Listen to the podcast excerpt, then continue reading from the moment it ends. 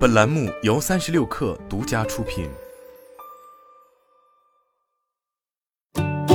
本文来自界面新闻，作者吴荣。继泰二之后，九毛九集团加快了旗下怂重庆火锅厂的扩张步伐。九月八日，怂火锅北京首店开业，同一天开业的还有位于广东的佛山岭南站店。开出后，两家门店都收获了大量的排队人潮。按照怂火锅微信公众号的说法，今年下半年开店计划将集中在已有门店的城市，如广州、深圳及上海，同时将进驻南昌、厦门等城市。截至目前，品牌已开出门店为十五家，预计今年年底将达到二十四家。怂重庆火锅厂于二零二零年八月推出，延续了泰二的风格，专注餐饮单品类，主打鲜切黄牛肉，并只有一款锅底牛油辣搭蔬果汤，实际上是重庆风味红油锅底和果蔬骨汤两种风味的鸳鸯锅。此外，无论是创意的装修风格，还是门店规矩，都能找到和泰二的联动。包括在墙面装饰了富有趣味的图案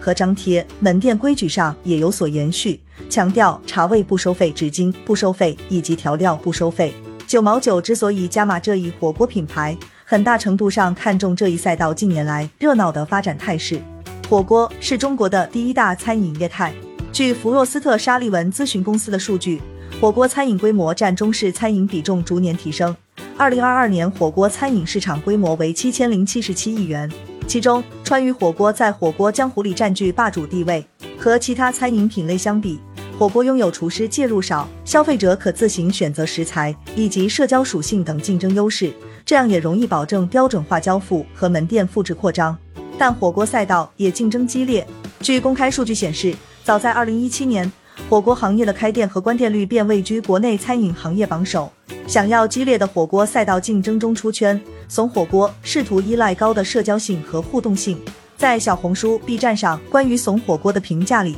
大家热衷讨论的是高颜值店员们的热舞、热闹的上菜方式，以及举着横幅帮客人高调庆生。这些评论里，甚至能找到享受到了偶像服务生的服务，正常人谁去怂火锅庆生啊？等字句。除了热闹的上菜方式和定时进舞。门店门口通常放置了免费的雪糕机和夹娃娃机。此外，在怂火锅运营的粉丝社群中，时常有店员会积极营业不定期的惊喜活动。位于北京汇聚购物中心的新店延续了这样的操作。不难发现，门店店员年龄主要集中在二十至二十五岁区间内，穿着较为时尚。到了晚上六时半和八时两个时间点，他们也同样会变身为舞者，带来快闪舞蹈。如此卖力推广新品牌的背后。一方面是因为原有品牌九毛九西北菜发展至今已多少有点老化迹象，一度缺乏新故事可说。尽管九毛九也曾多次更新菜单，仍还是难逃消费者的审美疲劳。另一方面，